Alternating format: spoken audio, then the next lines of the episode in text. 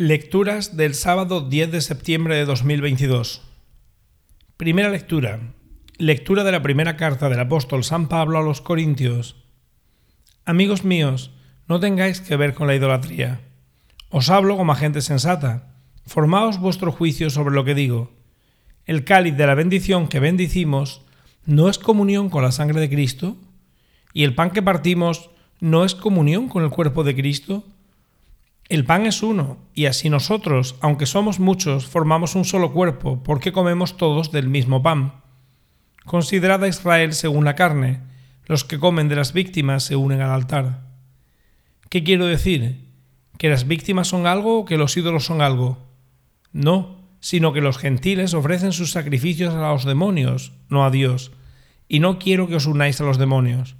No podéis beber de los dos cálices, del Señor y del de los demonios. No podéis participar de las dos mesas, de la del Señor y de la de los demonios. ¿Vamos a provocar al Señor?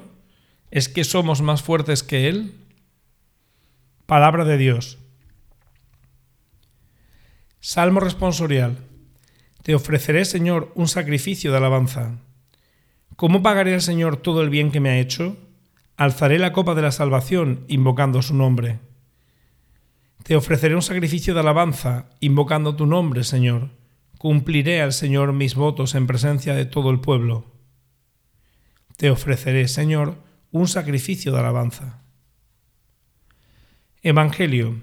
Lectura del Santo Evangelio según San Lucas. En aquel tiempo decía Jesús a sus discípulos, No hay árbol sano que dé fruto dañado, ni árbol dañado que dé fruto sano. Cada árbol se conoce por su fruto porque no se cosechan higos de las zarzas, ni se vendimian racimos de los espinos. El que es bueno de la bondad que atesora en su corazón saca el bien, y el que es malo de la maldad saca el mal, porque lo que rebosa del corazón lo habla la boca. ¿Por qué me llamáis Señor, Señor, y no hacéis lo que digo? El que se acerca a mí, escucha mis palabras y las pone por obra, os voy a decir a quién se parece. Se parece a uno que edificaba una casa, Cavó, ahondó y puso los cimientos sobre roca. Vino una crecida, arremetió el río contra aquella casa y no pudo tambalearla, porque estaba sólidamente construida.